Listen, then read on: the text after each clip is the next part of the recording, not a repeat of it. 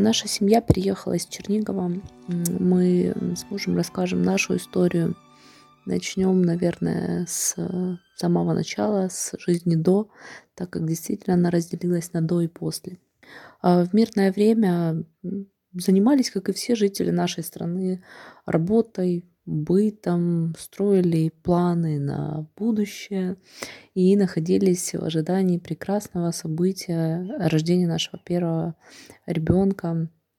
Э, срок беременности на тот момент был уже 30, э, практически 38 недель. Вот. А, покупали всевозможные вещи для малыша, смотрели обучающие видеоролики. То есть все, все должно было быть э, как, как, как рассказывают, как показывают. То есть, по крайней мере, так хотелось. А, ну, а, до, до утра 24 числа это, пожалуй, действительно было самое страшное утро, наверное, в нашей жизни.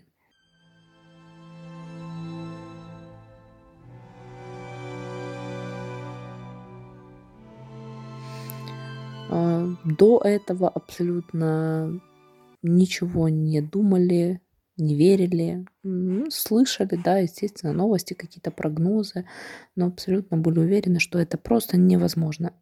А в наших годах, да, в наши центры, центры Европы и вообще такое вторжение, это просто было что-то чем-то нереальным.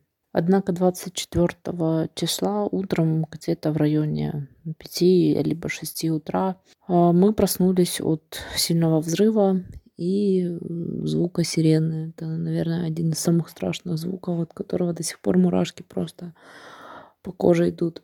Быстро побежали смотреть в окно. Люди куда-то бегут с сумками, какие-то бомбоубежища. 10 минут, наверное, у нас просто был ступор, паника внутренняя такая, э, что делать мы не понимали вообще, думали, что может быть это, не знаю, какие-то учения, либо что-то. А, потом, естественно, начали собирать какие-то вещи первой необходимости, документы и, и думать, что вообще делать дальше.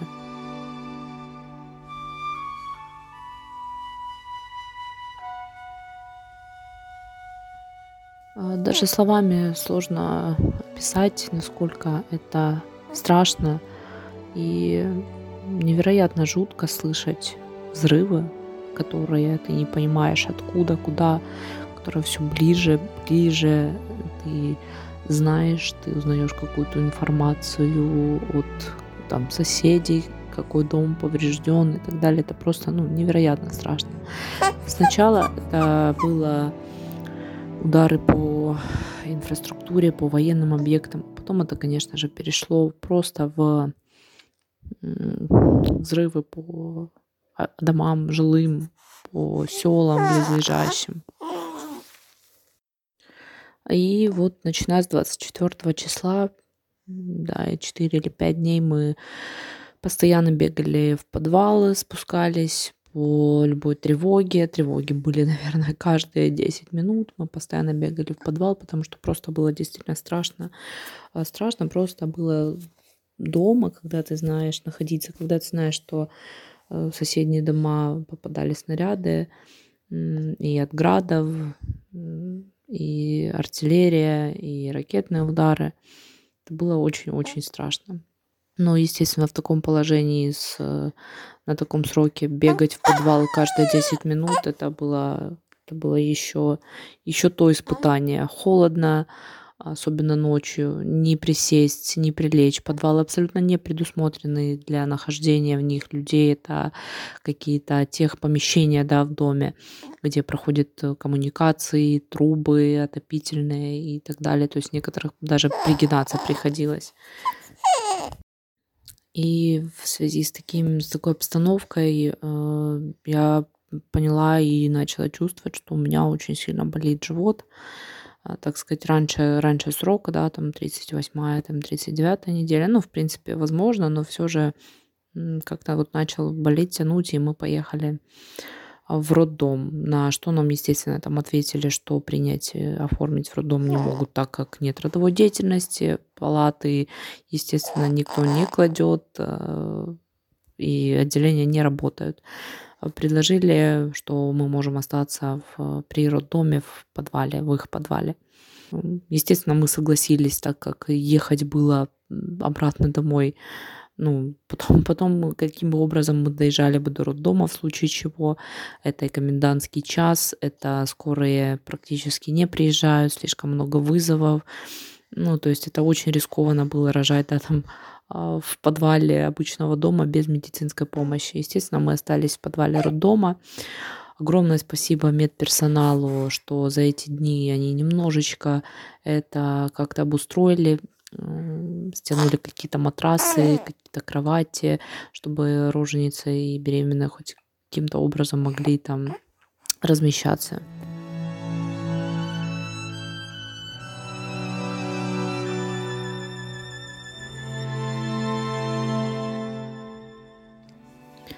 А, была поначалу была вода, был свет, в принципе, в подвале было достаточно, ну, достаточно тепло, естественно, все ночевали и спали в куртках, но тем не менее это были одни из самых лучших, наверное, условий на тот момент в городе. А, еду, еду периодически готовили на кухне роддома, да, ну, но потом, естественно, продуктов также не стало. Огромная благодарность волонтерам, которые начали привозить какую-то еду, какие-то продукты для того, чтобы что-то готовить. И два раза в день нас кормили супом. Это просто невероятно. Спасибо всем. При какой-то возможности, естественно, муж выбегал в один работающий магазин, э, стоял в километровой просто очереди, в которой каждый час, наверное, человек по ну, 70-80 точно находились в очереди, чтобы найти хоть, хоть что-то, что можно покушать. Ситуация была на самом деле в Чернигове в те дни очень-очень сложная.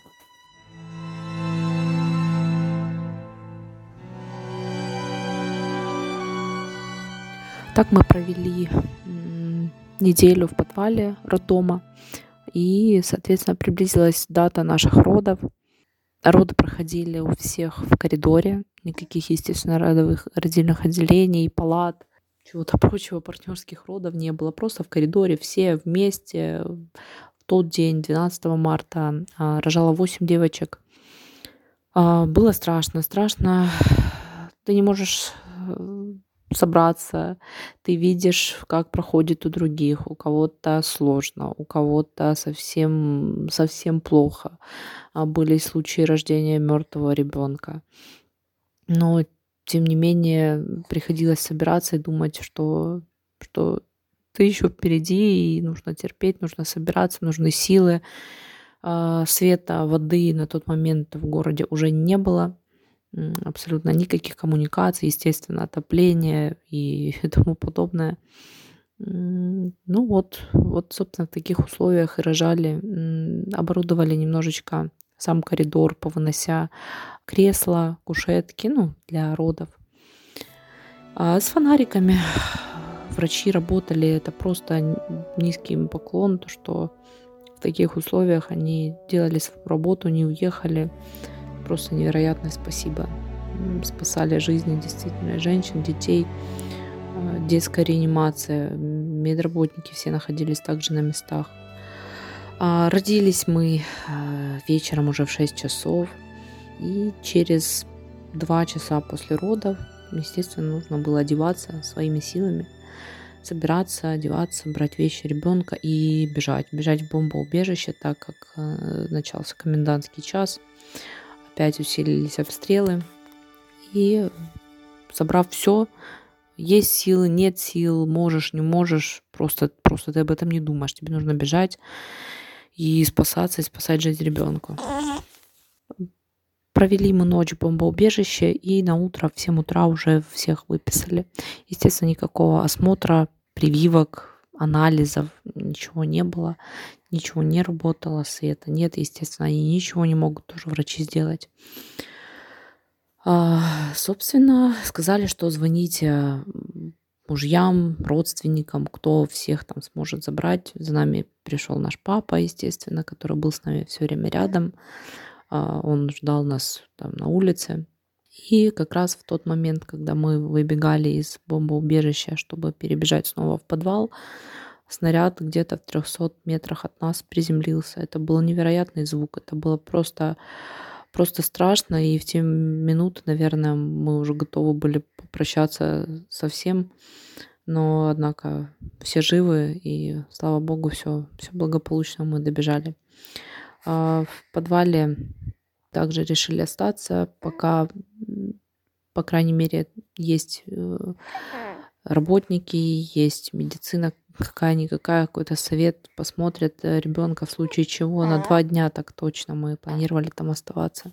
Но так как абсолютно не было никаких коммуникаций, ни воды, ни света с ребенком в подвале, в темном, э, ну, долго абсолютно и отопление, соответственно, очень холодно, темно, не покупать, не помыть, даже, даже вытереть невозможно. Пить уже становилось тоже нечего. Мы решили, что нужно действовать, нужно что-то делать, предпринимать просто ради ребенка. Мы должны спасать ему жизнь. И мы решили, что мы поедем вечером домой, возьмем какие-то необходимые нам еще вещи для ребенка и с утра будем выезжать. Поехали мы домой. Это была, наверное, самая страшная ночь номер два в нашей жизни – потому что спали мы на коврике возле входной двери все вместе. Это было невероятно страшно. Обстрелы были ужасные. Близко, очень близко. Мы думали, что вот-вот и все, и, и, попадет, и попадет в наш дом. Просто замотались в 10 одеял, наверное, все, что у нас было, снесли, укрылись, потому что очень холодно. Тогда был мороз на улице и никакого отопления уже сколько дней у людей у многих не было стекол. Ну, это ужасная просто была обстановка. Но, однако, благодаря Богу, нашей армии, мы ночевали до, до утра. И с утра мы решили, что нужно ехать. Об истории самих родов, наверное, можно написать книгу и о моих, и о других девчонках –